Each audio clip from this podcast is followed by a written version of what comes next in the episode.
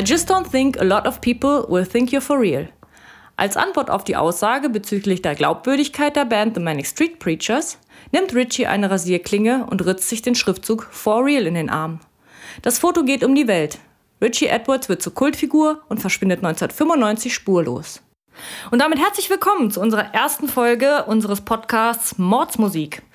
Ich bin die Dani und neben mir sitzt die Maike. Hallo, herzlich willkommen auch von mir. Ich freue mich, dass ihr heute zu uns geschaltet habt und ich würde sagen, wir starten direkt in unseren ersten Fall. Zuerst wollen wir allerdings eine Triggerwarnung aussprechen. Wir werden in diesem Fall über Suizid, Depressionen und Selbstverletzung sprechen. Das heißt, wenn euch der, die, diese Sachen triggern, dann solltet ihr halt besser die erste Folge überspringen. Richie Edwards kommt aus Wales. Das ist ein kleines Land im Westen von Großbritannien mit einer Bevölkerungsdichte von etwas mehr als drei Millionen Menschen bei einer Fläche von knapp 21.000 Quadratkilometern. Dort wohnen also verhältnismäßig wenig Leute, nämlich nur 151 Einwohner pro Quadratkilometer. Im Vergleich dazu in Deutschland sind es 233. Es gibt viel Natur, viel Grün, schöne Strände und viel Landwirtschaft. Die größte und damit auch die Hauptstadt ist Cardiff, in die es die meisten jungen Leute zieht, da es auf den Dörfern und kleinen Städten einfach viel zu langweilig ist. In Blackwood, einem kleinen Städtchen in Südwales, in dem es in den 80ern mehrere Bergwerke gibt, aber es sonst nichts zu bieten hat, entscheiden sich vier Jungs dazu, mit Musik aus dem tristen Alltag zu entfliehen und eine Band zu gründen. Somit gibt es die Manic Street Preachers seit 1986. Zuerst unter dem Namen Betty Blue, dann seit 1988 unter dem jetzigen Bandnamen. Ihre Texte sind sehr gesellschaftskritisch, unter anderem inspiriert von den Gewerkschaftskämpfen der Bergarbeiter. Die Bandmitglieder der Manic Street Preachers sind James Dean Bradfield, Gitarre und Gesang, Sean Moore, Drums, Nicky Wire, Bass und Backing Vocals, Richie Edwards, Texter und Gitarre, und damit ihr einen Eindruck davon erhaltet, wie die Jungs damals so aussahen, haben wir euch auch ein Bild der Band in den Show Notes verlinkt. Es ist Montag, der 30.01.1995, als die beiden Bandmitglieder James Dean Bradfield und Richie Edwards im Embassy Hotel in London einchecken. Am folgenden Tag soll es auf Promotour zum Album The Holy Bible in die USA gehen. Deswegen treffen sie sich im Hotel, um am nächsten Morgen gemeinsam zum Flughafen zu fahren. James und Richie sitzen in James Hotelzimmer, hören sich noch einige Aufnahmen der Band an und besprechen organisatorische Details. Danach verabreden sie sich dazu, später noch den Abend in einem Pub ausklingen zu lassen. Richie zieht sich in sein Hotelzimmer mit der Nummer 561 zurück und verabschiedet sich von James, um sich noch ein wenig auszuruhen. Als James wenig später an seine Tür klopft, um ihn abzuholen, antwortet Richie ihm, dass er es sich anders überlegt hat und lieber im Hotelzimmer bleiben möchte. James zieht daraufhin allein los. Richie schließt die Tür. Er setzt sich neben das Telefon und wählt die Nummer seiner Eltern. Seine Mutter hebt ab und er erzählt ihr, dass er keine Lust hat, in die USA zu fliegen. Dabei wirkt er ruhig und bestimmt. Nach dem Telefonat holt er eine Kiste aus seinem Koffer. Sie ist mit Zitaten und Fotos verziert. In ihr liegen ein paar seiner liebsten Filme und Bücher. Die Box soll ein Geschenk für seine Freundin Joe sein. Richie stellt die Box auf den Tisch. Da klopft es wieder an der Tür. Es ist Vivian. So oder so in etwa könnte sich der letzte Abend abgespielt haben, an dem Richie Edwards gesehen wurde. Was ist also weiterhin passiert? Schauen wir uns erst einmal die Person Richie James an. Wer war er eigentlich? Richies voller Name war Richard James Edwards und er wurde am 22. Dezember 1967 in Blackwood geboren. Er hat eine zwei Jahre jüngere Schwester namens Rachel, zu der er ein sehr gutes Verhältnis hat. Seine späteren Bandkollegen lernt Richie schon in der Grundschule kennen und sie werden beste Freunde. Mit 21 beginnt er an der Swansea-Universität Politikgeschichte zu studieren und macht dort 1986 einen sehr guten Abschluss. Zu dieser Zeit ist er für die Manic Street Preachers schon Roadie und Fahrer, entwirft das Cover für die Debütsingle Suicide Alley und wird 1989 das vierte Mitglied. Mit Instrumenten hat er zu der Zeit noch gar nicht viel am Hut. Er fungiert anfangs vor allem als Texter. Teilweise spielt Richie auf der Bühne also gar nicht. Seine Gitarre ist meist nicht eingestöpselt. Da er ein sehr ehrgeiziger Zeitgenosse ist, übt er später aber sehr viel, um selbst spielen zu können. Er versucht in vielen Bereichen seines Lebens, sich selbst immer wieder zu übertreffen. Sein musikalisches Talent reicht allerdings niemals an das von James heran. Sein letztes Konzert spielt Richie einen Tag von seinem 27. Geburtstag, und zwar am 21.12.1994 in London. An diesem Abend zertrümmert die Band ihre Instrumente auf der Bühne Und ja, offiziell gilt Richie James Edwards als verschwunden seit dem 1.2.1995. Damit wäre er 27 und im Club 27. Jetzt Frage an Maike. Wie kann man den Richie sonst noch beschreiben?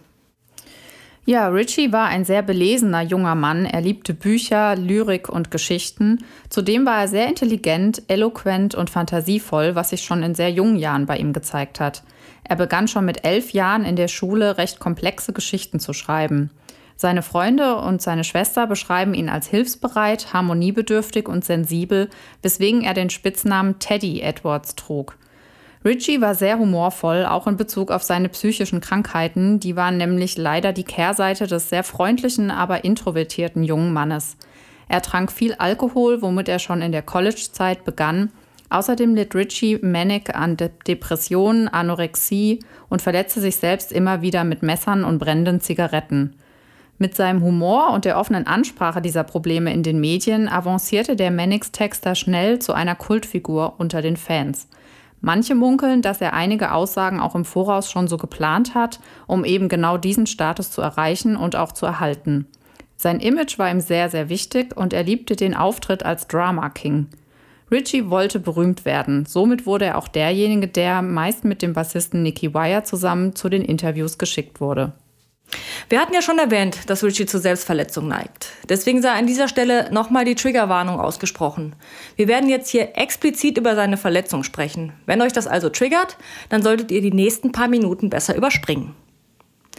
When I cut myself, I feel so much better. All the little things that might have been annoying me suddenly seem so trivial, because I'm concentrating on the pain. I'm not a person who can scream and shout, so this is my only outlet. It's all done very logically. Das hat Richie für den NMI gesagt, 1994 war das. Frei übersetzt heißt das sowas wie, wenn ich mich ritze, fühle ich mich besser. Alle Dinge, über die ich mich aufgeregt hatte, scheinen plötzlich so trivial, weil ich mich auf den Schmerz konzentriere. Ich bin eine Person, die nicht schreien kann, also ist das mein Ventil. Es passiert alles ganz logisch. Damit ihr euch eine Vorstellung davon machen könnt, wie die Verletzungen aussahen, kommen hier jetzt einige Beispiele. Als der ehemalige BBC-Moderator Steve Lamack 1991 der Band die Frage stellt, ob das, was sie täten, auch wirklich authentisch sei, begann Richie plötzlich damit, sich for real, die Zahl 4 und das Wort real, auf die Oberseite seines linken Unterarms zu ritzen. Er blieb dabei völlig gelassen und beantwortete währenddessen weiter Lamacks Fragen. Nach dem Interview wurde er ins Krankenhaus gebracht und mit 18 Stichen genäht. Fotos dieser Verletzung sind auch heute noch im Internet zu finden und wir haben euch ein Foto auch in den Shownotes verlinkt. Im Juli 1994 verschwindet Richie schon mal für insgesamt 48 Stunden. In diesem Zeitraum trinkt er extrem viel und verletzt sich selbst. Er wird daraufhin in eine Klinik eingewiesen. Es gibt die Vermutung, dass er sich damals nicht nur verletzen, sondern eventuell auch umbringen wollte. Belegt ist dies allerdings nicht. Zwei Monate später, im September, wird er wieder aus der Klinik entlassen. Während der Tour zum The Holy Bible Album durch Europa im November 1994 kauft sich Richie ein Fleischermesser, offenbar um sich die Finger abzuhacken, um nicht mehr spielen zu müssen. Auf der gleichen Tour am 24.11.1994 bemerkt Nicky Wire, dass sich Richie eine Wunde quer über seinen Brustkorb zugefügt hat. Diese wird mit 36 Stichen genäht. Am 1. Dezember 1994 in Hamburg schlägt Richie seinen Kopf so lange gegen die Außenwand des Hotels, in dem die Band abgestiegen ist, bis er blutet. Nicky Wire findet ihn dort und hindert ihn daran, weiterzumachen. Darüber hinaus drückt Richie immer wieder Zigaretten auf seinen Armen aus. Allerdings ist Richie Edwards damals auch einer der ersten in Großbritannien, der in der Öffentlichkeit über Depressionen, Selbstverletzungen und Magersucht spricht und somit für das Thema sensibilisiert – und das ohne sich dabei selbst ernst zu nehmen. Das heißt, er hat das mit einer guten Prise Humor getan. Durch sein Verhalten erlangt Richie bei den Fans Kultstatus. Manche Fans schreiben sich mit Edding for real auf die Arme, der für sie alle spricht, die ebenfalls mit diesen Problemen zu kämpfen haben. Im Buch Withdrawn Traces von Roberts und Noakes wird die These aufgestellt, dass Richie eventuell unter dem Asperger-Syndrom gelitten haben könnte. Bei dieser dem Autismus verwandten Krankheit weisen Menschen eine gestörte soziale Interaktion und stereotype Verhaltensmuster auf. Sie wissen sich schwer in die Gesellschaft einzufügen. Oft haben sie eine Inselbegabung. Ebenfalls vorstellbar wäre, dass er an einer Borderline-Störung litt. Dafür sprechen die Selbstverletzungen, die verzerrte Wahrnehmung seines Körpers, die sich in seiner Anorexie zeigte, das geringe Selbstwertgefühl und die Angst vor Zuwendung, aber gleichzeitig auch die Sehnsucht danach. Wie ihr gehört habt, waren das jetzt einige viele Probleme. Ihr könnt euch also jetzt schon mal ein Bild machen, wie Richies körperlicher und seelischer Zustand war. Aber Maike, erzähl uns doch jetzt erst einmal, wie es zum Verschwinden von Richie Manick gekommen ist. Das mache ich gerne, Dani. Am 1. Februar 1995 morgens wartet James in der Lobby auf Richie, der normalerweise pünktlich ist, aber Richie taucht nicht auf. James bittet daraufhin einen Hotelmitarbeiter, Richies Hotelzimmer zu öffnen, da er sich Sorgen macht. Im Inneren des Zimmers finden sie einen gepackten Koffer und eine Geschenkbox, die an Joe, Richies Ex-Freundin, adressiert ist. Die Box ist mit Literaturzitaten und Fotografien dekoriert. In der Box befinden sich Videos, Fotos und Bücher, unter anderem verschiedene philosophische Werke und die simple Nachricht I love you. Außerdem ist die Badewanne voll mit Wasser. Da Richie, wie gesagt, schon einmal für 48 Stunden verschwunden ist, gehen seine Bandkollegen erstmal davon aus, dass er schon wieder auftauchen wird. 2. Februar 1995. Der Bandmanager Martin Hall gibt eine Vermisstenanzeige bei der Londoner Polizei auf. Außerdem beauftragt er seine Mitarbeiter, Richies Adressbuch abzutelefonieren, um herauszufinden, ob jemand von Richie gehört hat. Richies Vater Graham Edwards schaltet eine Anzeige in der Daily Mail, in der er Richie bittet, sich zu melden. Richard, please make contact, love, Mom, Dad and Rachel. Zu Deutsch, Richie, bitte melde dich. Alles Liebe, Mama, Papa und Rachel. James fliegt unterdessen allein in die USA, während Nikki zwei Tage lang alle möglichen britischen Hotels abtelefoniert, um herauszufinden, ob Richie in einem davon abgestiegen ist. Leider erfolglos. Das Management beauftragt einen Privatdetektiv, der Flughäfen, Krankenhäuser etc. überprüft, alles ohne Ergebnis. 15. Februar 1995. Die Polizei aus Cardiff, die an Richies Wohnort zuständig ist, gibt eine öffentliche Suchmeldung heraus, in der steht, dass Richie zuletzt im Embassy Hotel um 7 Uhr morgens beim Auschecken gesehen wurde. Allerdings ist diese Uhrzeit nirgends tatsächlich belegt. Seine Familie, die Band und Freunde betonen, dass sie Richie nicht unter Druck setzen wollen und er nicht nach Hause kommen soll, wenn er nicht wirklich will. In Richies Wohnung in Cardiff finden die Bandmitglieder zusammen mit der Familie seinen Ausweis, ein Ticket, das Richie für das Überqueren der Severn Bridge gekauft hat, sowie Kleingeld. Alles gut sichtbar drapiert. Bei der Überprüfung von Richies Kontoauszügen wird festgestellt, dass er kurz vor seinem Verschwinden mehrfach größere Geldbeträge abgehoben hat. Auch abzüglich aller Ausgaben, die anhand von Belegen nachgewiesen werden konnten, war er also im Besitz einer für die damalige Zeit nicht unerheblichen Menge an Bargeld. Wie groß die Summe genau war, wissen wir nicht, da es hierzu unterschiedliche Angaben gibt. Er erzählte den Leuten angeblich, dass er sich mit dem Geld einen Schreibtisch kaufen wolle, den er dann aber nie gekauft hat. Anderen Leuten erzählte er wiederum andere Geschichten, wofür er das Geld brauchen würde. 17. Februar 1995. Richies Auto, ein silberner Opel Ascona, wird an der Raststätte Orst Services in der Nähe der Severn Bridge entdeckt. Die Brücke gilt als Anziehungspunkt für Selbstmörder. Das Auto hat bereits am 14. Februar ein Knöllchen bekommen. Als es zwei Tage später immer noch dort steht, wird die Polizeistation in Bristol verständigt. Im Auto findet man Fotos von der Familie aus der Weihnachtszeit. Außerdem macht es den Anschein, als hätte jemand einige Zeit in ihm geschlafen und darin gelebt. Die Batterie ist leer und im Inneren findet man neben den Fotos auch eine leere Weinflasche, Müll und ein Tape von den Sex Pistols. Das Lenkradschloss ist gesperrt. Richie selbst wurde an der Raststätte von niemandem gesehen. Graham Edwards wird von der Polizei gebeten, das Auto auf seine Kosten zu entfernen. Es wird nicht als Beweismittel sichergestellt und auch nicht näher durchsucht. 25. Februar 1995, 3.20 Uhr morgens. Im Auftrag der Londoner Polizei wird das Haus und Grundstück von Richies Eltern durchsucht. Obwohl mittlerweile drei verschiedene Polizeieinheiten involviert sind, London, Bristol und Cardiff, werden keine richtigen Ermittlungen aufgenommen, sondern lediglich auf Hinweise aus der Bevölkerung gewartet, da die Polizei davon ausgeht, dass Richie freiwillig verschwunden ist. Folgende Sichtungen werden der Polizei und oder der Familie von Richie gemeldet, nachdem die offizielle Suchmeldung herausgegeben wurde. Am 5. Februar 1995 trifft der 19-jährige Student David Anthony Cross Richie angeblich um 10 Uhr morgens vor einem Zeitungsladen am Busbahnhof in Newport. Da eine Freundin von ihm mit dem Namen Laurie Fiddler mit Richie befreundet gewesen ist und er Fotos von den beiden zusammen gesehen hat, ist er sich sicher, ihn erkannt zu haben. Richie steht bei dem Treffen neben einem silbernen Auto, das einem Opel Ascona ähnelt. Er stellt sich Richie als ein Freund von Laurie vor, woraufhin sich Richie erkundigt, wie es ihr gehe. Er verabschiedet sich mit bis später und setzt sich ans Steuer des silbernen Wagens. Es ist sonst niemand im Wagen. David erinnert sich, dass Richie sehr verschlossen gewirkt hat und sehr blass war. Wir haben euch in den Show Notes noch ein Foto verlinkt, was äh, Richie bei seinem letzten Interview kurz vor seinem Verschwinden zeigt, da er dort nämlich anders aussah, als man ihn von den Bandfotos vorher kannte. Am 7. Februar 1995 will ein zweiter Zeuge, der Taxifahrer Anthony Edward Heatherall, morgens um 7 Uhr einen Fahrgast an einem Hotel in Newport abgeholt haben, das nicht weit vom vorhin erwähnten Busbahnhof entfernt ist. Den männlichen Fahrgast beschreibt Heatherall wie folgt. Weiß, etwa 1,73 groß, sehr schmal gebaut, dunkelbraunes Haar bis zum Hemdkragen, glatt rasiert, mageres Gesicht, er trägt ein schwarzes Polohemd und blaue Jeans. Er spricht mit einem Cockney-Akzent, der dem Fahrer allerdings aufgesetzt erscheint. Die Beschreibung könnte auf Richie passen, allerdings trägt dieser damals seine Haare sehr kurz abrasiert.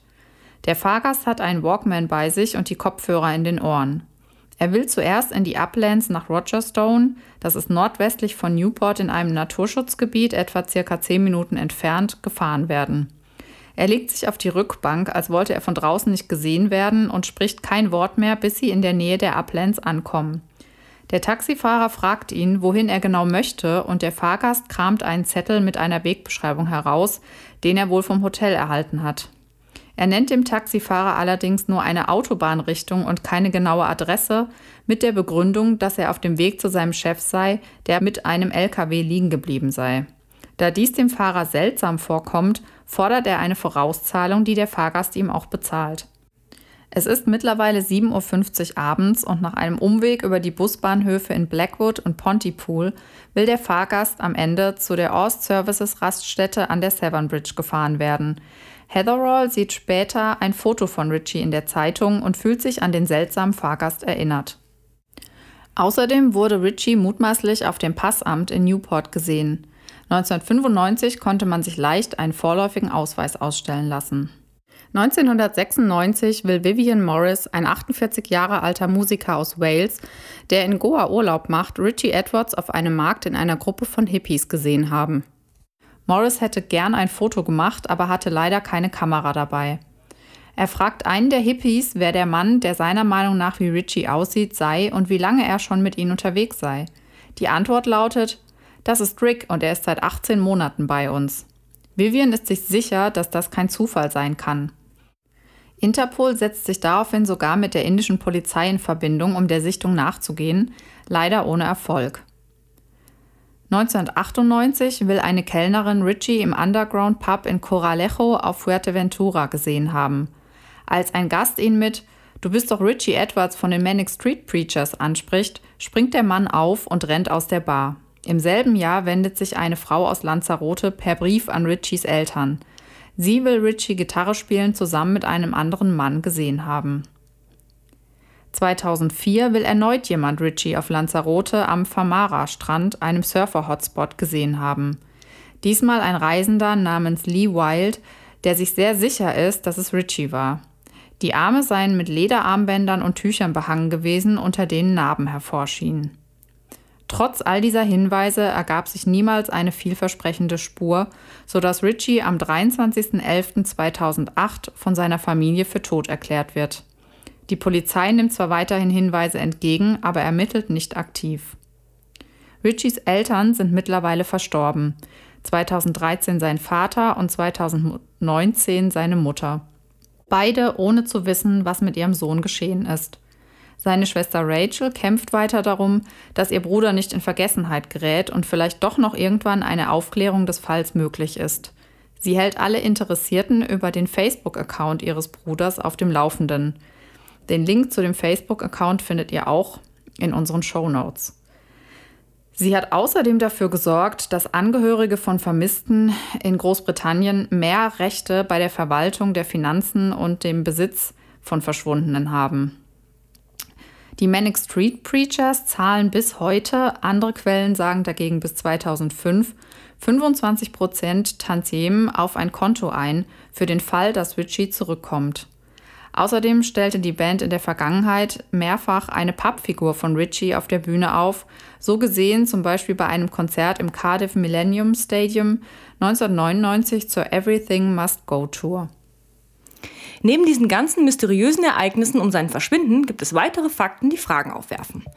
Der erste Punkt ist, dass Richie fasziniert vom perfekten Verschwinden war. Er hat sich mit allem beschäftigt, was Verschwinden zum Thema hatte. So waren da einige Bücher darunter, zum Beispiel J.D. Salingers der Fänger im Roggen, das von Holden Caulfield handelt. Der Protagonist will der Gesellschaft entfliehen. Der Autor selbst lebte auch sehr zurückgezogen. Er wollte nicht wirklich in die Öffentlichkeit und es gibt auch wenige Fotos von ihm. Dazu schaute Ritchie auch viele Serien und Filme, darunter die Serie The Fall and Rise of Reginald Perrin. Hier geht es darum, dass der Protagonist seinen eigenen Tod vortäuscht. Einer seiner Lieblingsfilme war Eddie and the Cruises aus dem Jahr 1983. Der Sänger einer Band verschwindet nach einem Streit mit seiner Plattenfirma. Er stürzt mit seinem Auto über eine Brücke. Seine Leiche wird nicht gefunden.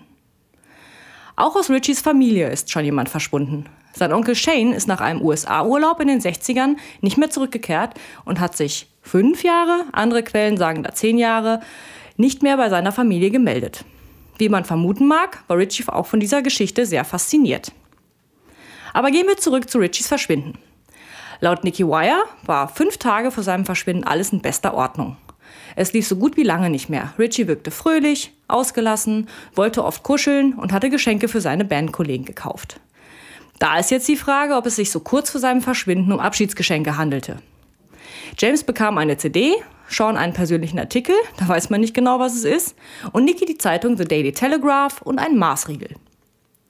Außerdem ist bekannt, dass Richie in den Wochen davor seine restlichen Lyrics, die er zuvor geschrieben hatte, den Bandmitgliedern gegeben hat. Jeder bekam eine Kopie, als wollte er sagen, so Leute, hier, macht mal weiter mit der Band, mir ist zu viel, ich bin ab jetzt raus. Das 1996 folgende Album Everything Must Go enthält noch einige von Richies Texten, und zwar ganz genau fünf Stück. Der Rest wurde aufbewahrt und für das 2009 erschienene Album A Journal for Plague Lovers verwandt, was ausschließlich Richies Texte enthält. Richies Besessenheit mit dem Verschwinden begann schon früh. Mit 13 Jahren schrieb er eine Geschichte, die um sein Verschwinden über die Severn Bridge ging. I decided to run away. That evening at 2 p.m., I left home without leaving a note and headed for the Severn Bridge. I thought that in Bristol I might be able to find a job. I set off, hopes high, and followed the M4 for about three hours. It was hell. I couldn't see anything except for car headlights bursting forth from the dark void that lay ahead. Gradually it became lighter and I saw the bridge in the distance. Frei übersetzt. Diesen Nachmittag um 14 Uhr verließ ich mein Zuhause, ohne eine Nachricht zu hinterlassen. Ich hoffe, in Bristol einen Job zu finden. Ich fuhr voller Hoffnung los und folgte der M4 für drei Stunden. Es war die Hölle. Ich konnte nichts sehen, außer der Autoscheinwerfer, die aus der dunklen Leere, die vor mir lag, auftauchten. Nach und nach wurde es heller und ich konnte die Brücke in der Ferne sehen. Das war aber nicht seine einzige Geschichte. Mit 14 verfasste er eine Geschichte mit dem Namen The Rebel, in der es darum ging, ins Ausland zu verschwinden. Wie allgemein bekannt ist, fand das letzte Konzert im London Astoria am 21.12.1994 statt, wozu Richie alle für ihn wichtigen Leute eingeladen hatte, die ihm etwas bedeutet hatten. Ebenso auch seine Schwester. Die hatte ihn zwar schon ein paar Tage zuvor gesehen, aber sie war herzlich willkommen. Laut Rachel hatte sie das Gefühl, als hätte er da schon einen Plan gehabt. Es wirkte, als hätte er sich noch von allen verabschieden wollen. Der nächste interessante Fakt ist, dass Richie sich mit einer Frau in der Whitchurch Klinik angefreundet hat, in der er zeitweise zur Behandlung war. Diese Frau ist später nach Israel ausgewandert. Daraufhin sprach er auch davon, nach Israel zu gehen, auch vor allem im Beisein seiner Schwester. Es wird vermutet, dass er dort in einem Kibbutz lebt.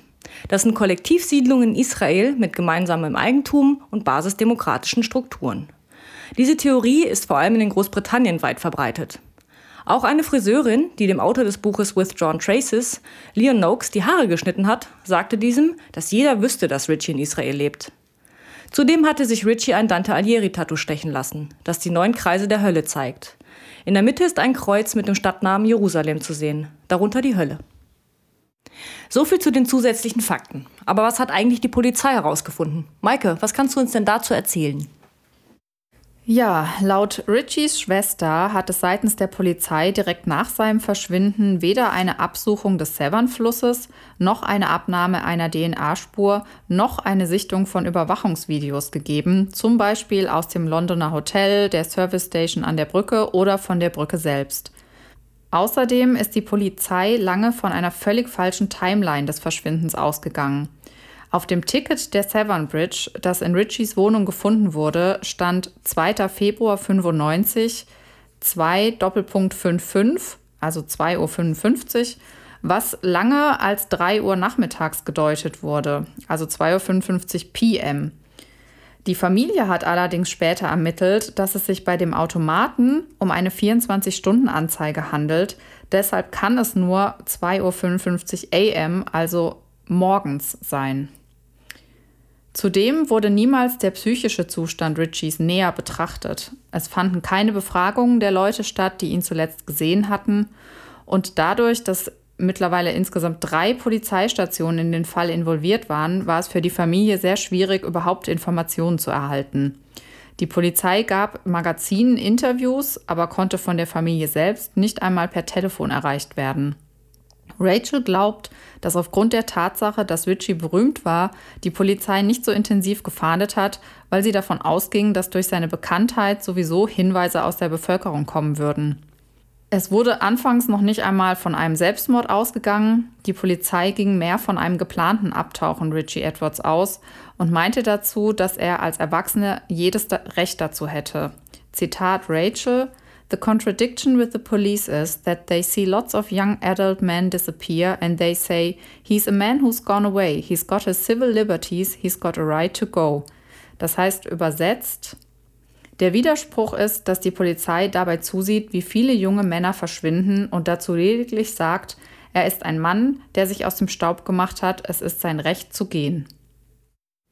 Jetzt ist die Frage, Suizid oder geplantes Verschwinden? Schauen wir uns doch mal an, welche Fakten für einen Selbstmord und welche für ein geplantes Verschwinden sprechen. Für den Freitod spricht vor allem sein psychologischer Zustand, also seine Depression, seine Selbstverletzung und der Alkoholmissbrauch.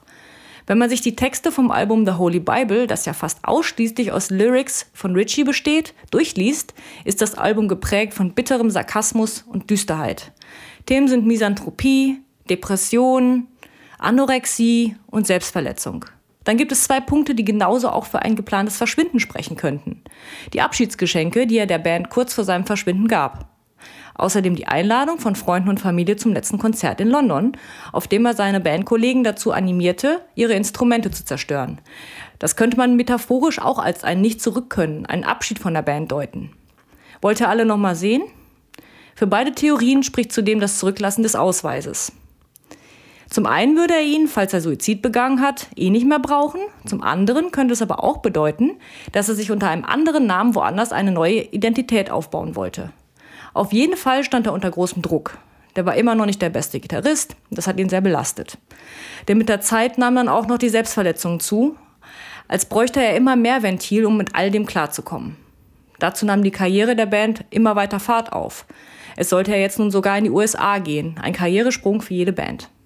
Zudem belastete ihn seine Einsamkeit und gleichzeitig aber auch der Wunsch, sich nicht an eine Frau zu binden. Und was würde jetzt nur für ein geplantes Verschwinden sprechen? Das Interessanteste ist seine Obsession mit dem Verschwinden, die ja schon früh in seinem Leben eine Rolle spielt. Wir erinnern uns, er schrieb schon früh Geschichten über das Thema, das Verschwinden seines Onkels kommt noch dazu, von dessen Story war er super fasziniert und dann noch seine Lieblingsbücher und seine Lieblingsserien.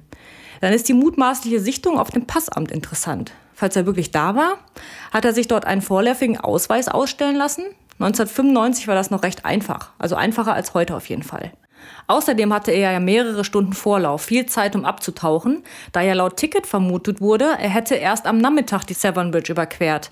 Diese hatte er ja doch schon in der Nacht zum 2. Februar, also am 1. Februar passiert. Die Aufnahmen von der Brücke aus dieser Zeit wurden ja, wenngleich auch sehr spät, von der Polizei gesichtet. Darauf ist keine Person zu sehen, die von der Severn Bridge gesprungen ist, die Richie Edwards ähnlich sah.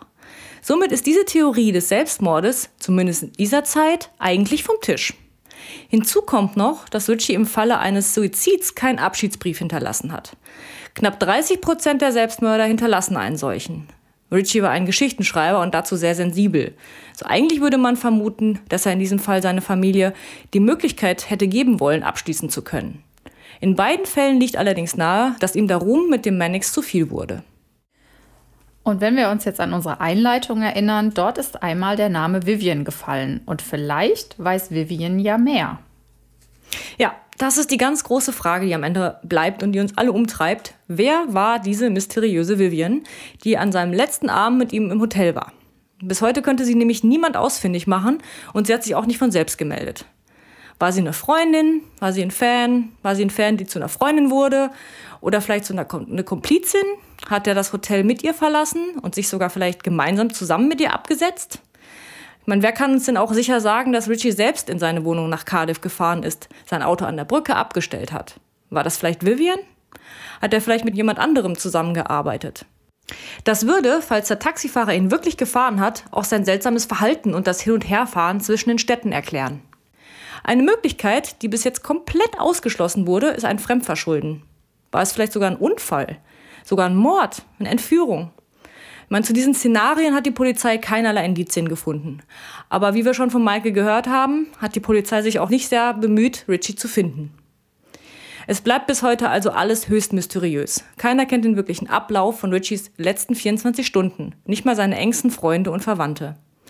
Das muss für die auch sehr belastend sein. Man letztendlich fragt man sich, was, wie würde man sich selber fühlen, wenn da plötzlich ein Familienmitglied verschwindet? Muss ganz, ganz übel sein. Maike, was glaubst du denn, was passiert ist? Ja, Dani, was ist passiert? Das ist eine sehr gute Frage und ich persönlich tendiere sehr stark dazu, dass ich sagen würde, Richie Edwards hat sich abgesetzt. Es handelt sich also um ein geplantes Verschwinden. Außerdem, um jetzt auch nochmal auf deinen letzten Punkt zurückzukommen, finde ich, dass Vivian tatsächlich eine Schlüsselfigur ist oder auch sein muss, weil Warum weiß man nichts über sie? Warum hat sie sich nicht gemeldet, sich niemals zu Wort geäußert? Die muss doch irgendwas wissen, oder? Ja, also gesetzt im Fall, er hat Selbstmord begangen, hat er sie gebeten, dich zu halten. Und gesetzt im Fall, er hat sich abgesetzt, hat er sie auch gebeten, dich zu halten. Denn sonst würde sie was sagen. Alleine schon aus einem schlechten Gewissen der Familie gegenüber raus, heraus ähm, ich glaube, ich könnte damit nicht leben, morgens in den Spiegel gucken und sagen so, ja, ja, der hat halt gesagt, ich, ich, ich soll nichts sagen, aber äh, die Familie ähm, hat da echt Probleme und, und die belastet das immens schwer. Ja, eine andere Theorie wäre natürlich auch, dass sie einfach auch zu viel weiß. Also, dass da irgendwas passiert ist. Vielleicht ist er ja, hat sich der Mafia angeschlossen.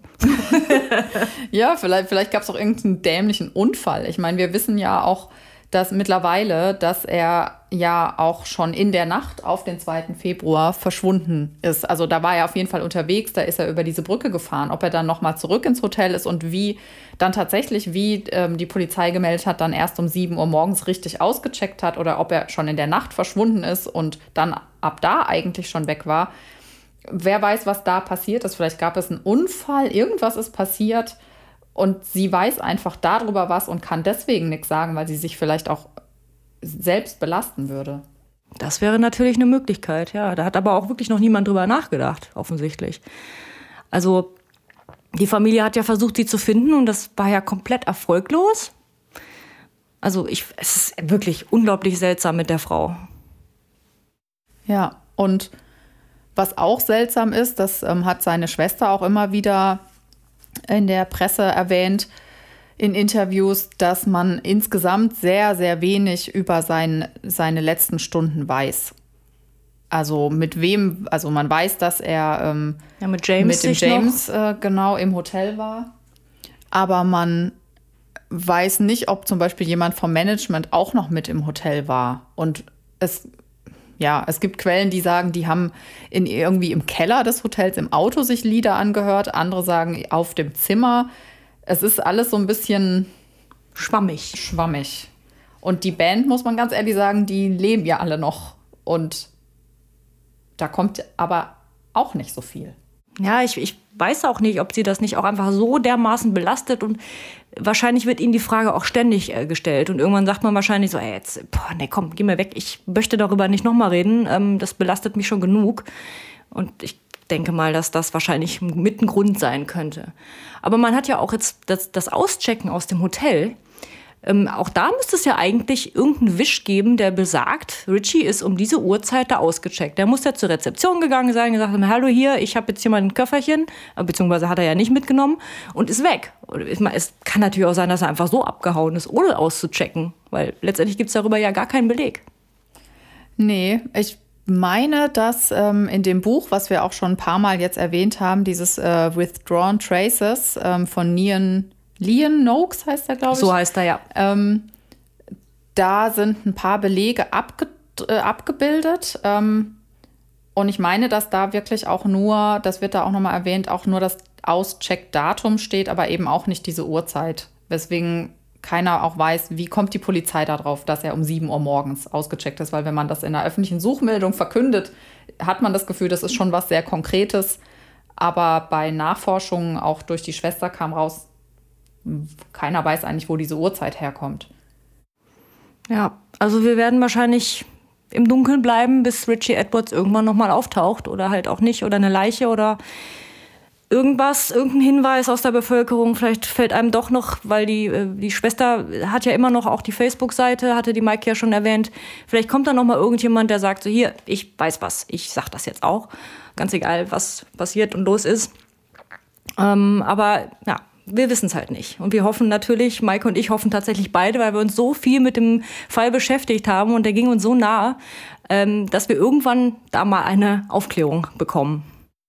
Genau. Und ich glaube, was uns ein bisschen die Hoffnung gibt, dass es sich wirklich um ein geplantes Verschwinden handelt, ähm, ist, dass äh, ja solche, solche Details, die die Dani ja auch äh, erklärt oder erzählt hat, wie dass er seine Songtexte nochmal übergeben hat. Dass man das als, als eigentlich ein, ein, schönes Zeichen sehen könnte, dass es ihm so wichtig war, dass die Band weiter fortbesteht und dass er auch seinen Teil noch dazu beitragen möchte, aber dass er trotzdem so selber damit abgeschlossen hat. Ja, weil letztendlich ist die Band wirklich erst nach seinem Verschwinden richtig groß geworden. Also das Album von 1996, Everything Must Go, also eigentlich der richtig große Durchbruch. Äh, nicht nur in Großbritannien, sondern auch äh, weiter über das Land hinaus. Und ähm, danach ging es halt immer weiter bergauf. Die, die, die füllen Stadien in, in Großbritannien und haben auch bis heute, und das finde ich tatsächlich sehr süß, ähm, immer halt diese, diese, ganz oft noch diese Pappfigur von Richie auf der Bühne. Und ähm, man, mehr kann man eigentlich kaum machen. So, das ist echt, das ist wirklich sweet. Ja, das äh, finde ich auch. Ich finde auch, dass die Band auch in Interviews sehr, sehr sympathisch rüberkommt. Und man merkt denen auch an, dass die sehr darunter gelitten haben, dass er so plötzlich verschwunden ist. Aber gleichzeitig merkt man ihnen auch so ein bisschen an, dass sie, glaube ich, lange auch die Hoffnung hatten, dass er, ähm, weil sie das selber auch gemerkt haben, dass er, ähm, dass ihm einfach alles zu viel geworden ist und dass das eine bewusste Entscheidung war, dass er nicht mehr weiter Teil der Band sein möchte. Ja, vielleicht hat euch das jetzt ja auch echt alles so interessiert, dass ihr sagt, ihr wollt da jetzt weiterlesen, ähm, auch gerne weiterhören bei der Band natürlich. Ähm, da kann man sich gerne Interviews anschauen. Da gibt es zuhauf Interviews äh, auf, auf YouTube. Ähm, auch Musik äh, kann die Band übrigens sehr empfehlen. Die ist äh, ziemlich großartig. Wer, ja, ich glaube, die Maike möchte noch was sagen. Ich wollte nur sagen, ich habe die Manic Street Preachers vom Namen gekannt, bevor wir uns mit dem Fall beschäftigt haben und äh, mich mit der Musik gar nicht so sehr beschäftigt, aber ich bin mittlerweile von dem Everything Must Go Album tatsächlich Fan. Das gefällt mir total gut. Ja, das ist auch mein Lieblingsalbum tatsächlich. ähm, ja, wenn man, ähm, ja, wie gesagt, Bücher, büchertechnisch das Withdrawn Traces das können wir euch sehr ins Herz legen. Es gibt aber auch noch einen Roman, der sich äh, mit der Figur Richie Edwards als Fiktion dann aber ähm, beschäftigt. Und das heißt äh, Richard und ist von Ben Myers. Und Ben Myers hat sich so ein bisschen überlegt, naja, was könnte halt passiert sein? Und ähm, spinnt sich so ein bisschen seine eigene Geschichte zusammen. Ich finde das Buch super, ähm, habe das sehr gerne gelesen. Also super, groß, große Empfehlung auf jeden Fall von meiner Seite aus. Ja, damit sind wir jetzt auch schon am Ende unserer ersten Folge angelangt. Ich hoffe sehr, dass es euch gefallen hat. Uns hat es total viel Spaß gemacht. Ähm, Wenn alles gut läuft, äh, könnt ihr uns in Zukunft immer am ersten eines Monats hören. Also eine neue Folge wollen wir da rausbringen. Und ja, schaltet gerne ein. Ich bin Maike. Und ich bin die Dani. Ja, und wir freuen uns auf euch. Vielen Dank fürs Zuhören. Tschüss. Tschüss.